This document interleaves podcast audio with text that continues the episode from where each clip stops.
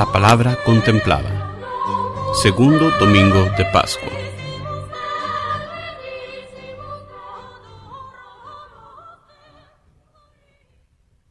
Lectura del libro de los Hechos de los Apóstoles.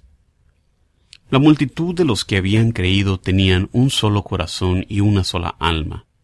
Todo lo poseían en común y nadie consideraba suyo nada de lo que tenía.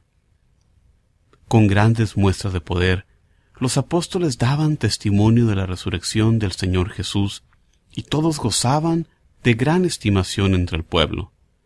Ninguno pasaba necesidad, pues los que poseían terrenos o casas los vendían llevaban el dinero y lo ponían a disposición de los apóstoles, y luego se distribuía según lo que necesitaba cada uno. Palabra de Dios. La respuesta al salmo de este domingo es la misericordia del Señor es eterna. Aleluya.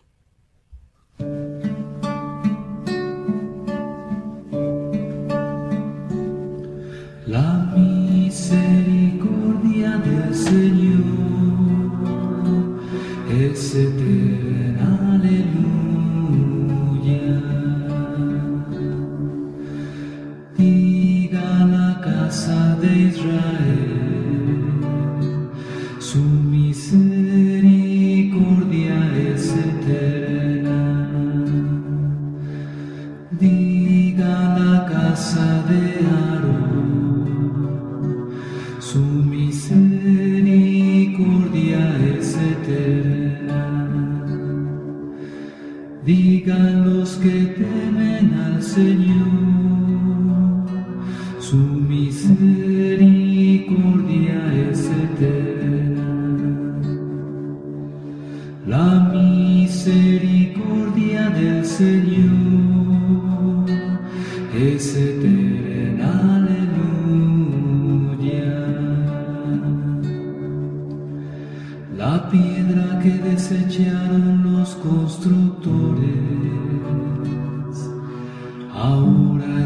piedra angular. Esto es obra de la mano del Señor. Es un milagro patente. La misericordia del Señor es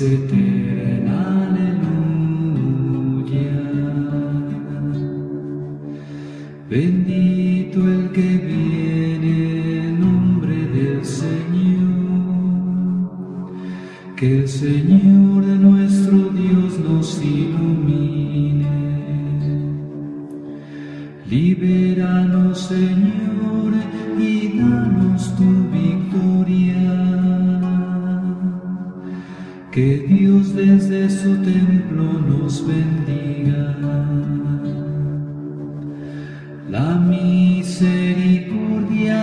Señor es eterna.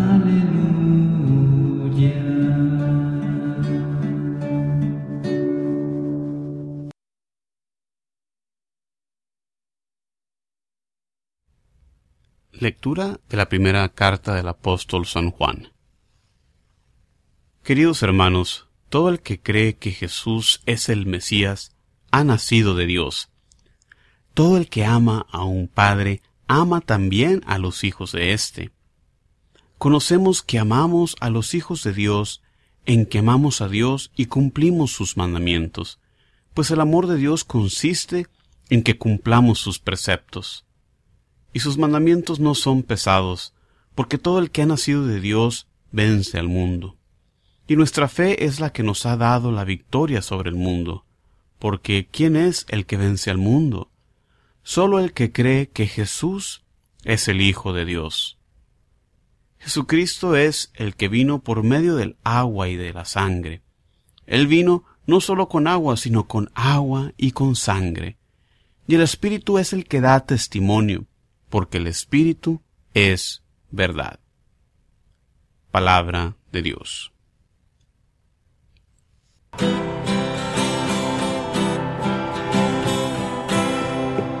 Aleluya.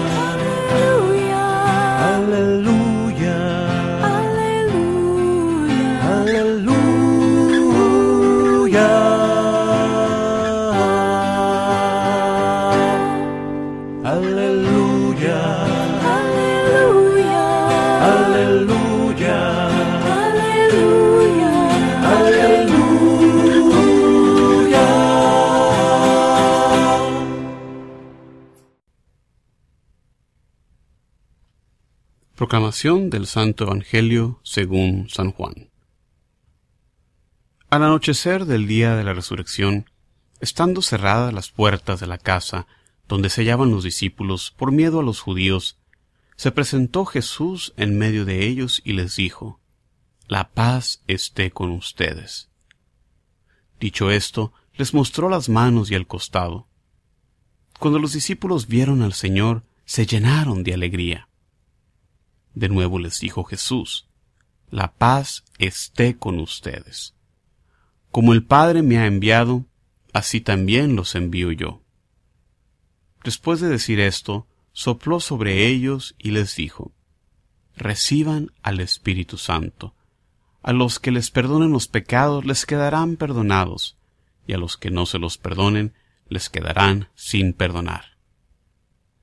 Tomás, uno de los doce, a quien llamaban el gemelo, no estaba con ellos cuando vino Jesús, y los otros discípulos le decían, Hemos visto al Señor.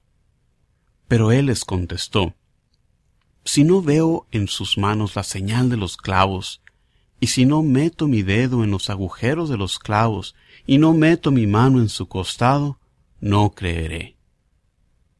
Ocho días después, estaban reunidos los discípulos a puerta cerrada, y Tomás estaba con ellos. Jesús se presentó de nuevo en medio de ellos y les dijo, La paz esté con ustedes. Luego le dijo a Tomás, Aquí están mis manos, acerca tu dedo. Trae acá tu mano, métela en mi costado, y no sigas dudando, sino cree. Tomás le respondió, Señor mío y Dios mío. Jesús añadió, Tú crees porque me has visto. Dichosos los que creen sin haber visto. Otros muchos signos hizo Jesús en presencia de sus discípulos, pero no están escritos en este libro. Se escribieron estas para que ustedes crean que Jesús es el Mesías, el Hijo de Dios, y para que creyendo tengan vida en su nombre. Palabra del Señor.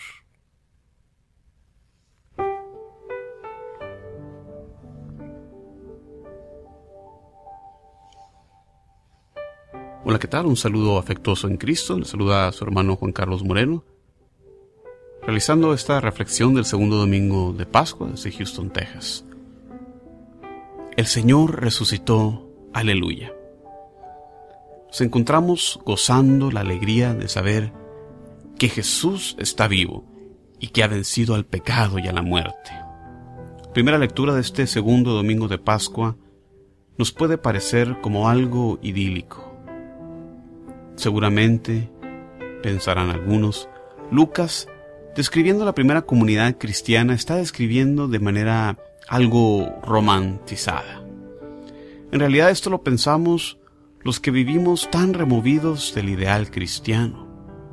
La vida común del cristiano debería ser una donde el darse por completo a Cristo incluya incluso el darse de nuestros bienes materiales, como vemos la comunidad aquí en los Hechos de los Apóstoles.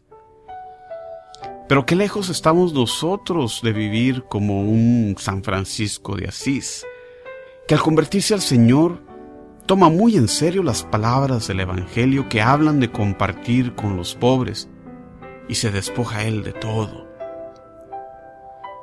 De él, un comentarista decía que San Francisco de Asís fue el último cristiano en imitar a Cristo verdaderamente. Vivimos tan lejos del ideal, mas sin embargo el ser cristiano nos llama a ser otros Cristos aquí en la tierra.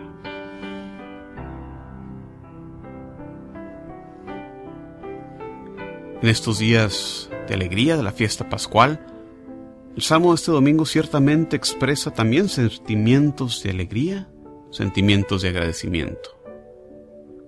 La acción de gracias desemboca al salmista reconocer el amor misericordioso de Dios que perdura por siempre. Este es el mismo sentimiento que estamos viviendo los cristianos en la Pascua del Señor. Estamos alegres porque Cristo resucitó, venciendo al pecado y a la muerte. Dios nos ha demostrado su amor y prueba máxima de este amor es que nos dio a su Hijo único por nuestra salvación. Jesús mismo al concluir su última cena, cantó los salmos de acción de gracias que incluían este salmo. Jesús mismo entonces hizo suya las palabras de este salmo, camino a su pasión, recordando aún en este periodo de angustia que el amor y la misericordia de Dios perduran por siempre. Mi fuerza y mi canto son el Señor. Este fue mi salvación, entonó Jesús con el salmista. Jesús es esta piedra angular, rechazada por los constructores que menciona este salmo. Con Jesús, ojalá vivamos unas vidas que responden con amor, siguiendo los mandamientos de Dios, este Dios cuyo amor misericordioso es para siempre. La segunda lectura de la primera carta del apóstol San Juan la podemos resumir con tres términos, fe, amor y sacrificio. La fe es un regalo de Dios y por la fe nos convertimos en hijos de Dios. Como hijos de Dios estamos llamados a amar a Dios, no de una manera abstracta, sino amándolo en sus hijos. Por eso en la primera carta de Juan leemos, todo el que cree que Jesús es el Mesías ha nacido de Dios.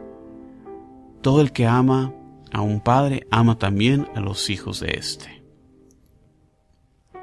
Nosotros los católicos vivimos nuestra relación con Dios a través de nuestra relación con los demás. Nuestra vivencia religiosa es entonces comunitaria y no solitaria. La fe nos viene de Dios, quien nos creó por amor y por igual nos llama a amar. El amor verdadero difícilmente se vive sin sacrificio, ya que al ver el bien del otro, hacemos a un lado nuestras propias necesidades, nuestro propio ser, y le damos muerte a nuestro egoísmo.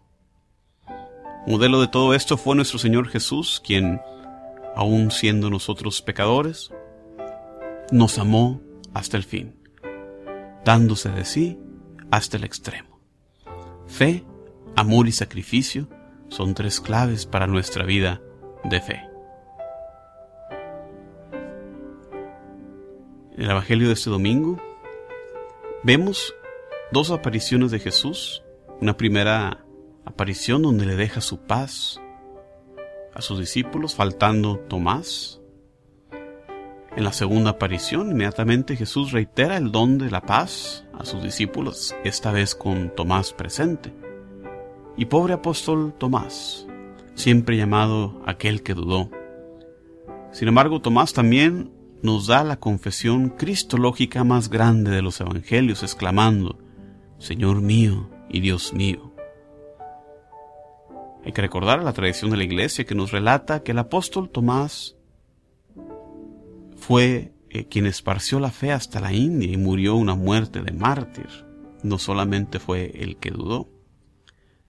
En definitiva, este texto nos llama a la fe, nos llama a ser parte de aquellos que son dichosos que sin haber visto han creído. También es muy importante este pasaje del Evangelio de Juan, capítulo 20, porque aquí la iglesia ve parte de lo que es la institución del sacramento de la reconciliación, ya que Jesús al darle a sus discípulos el don del Espíritu Santo, les dice así, la paz con ustedes. Como el Padre me envió, también yo los envío. Dicho esto, sopló y les dijo, reciban el Espíritu Santo. A quienes perdonen los pecados les quedan perdonados, a quienes se los retengan quedarán retenidos. Son palabras muy importantes. Como punto de referencia, la otra ocasión en la cual Dios nos da su aliento está en el libro de Génesis, donde su aliento imparte la vida a esas aguas primordiales.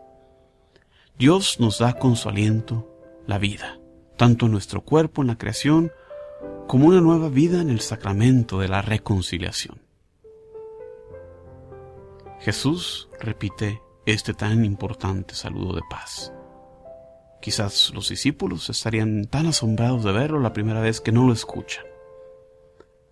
Con esta donación, con esta entrega de la paz, se cumple la promesa de Jesús que Él les había hecho más antes en el Evangelio de dejarles esta paz.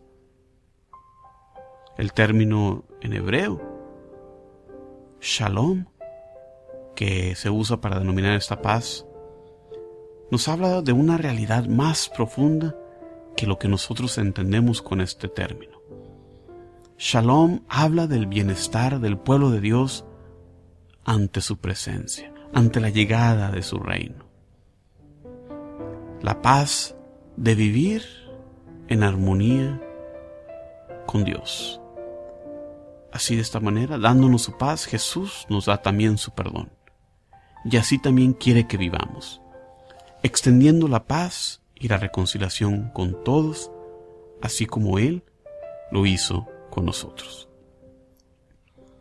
Muchísimas gracias por escuchar estas reflexiones.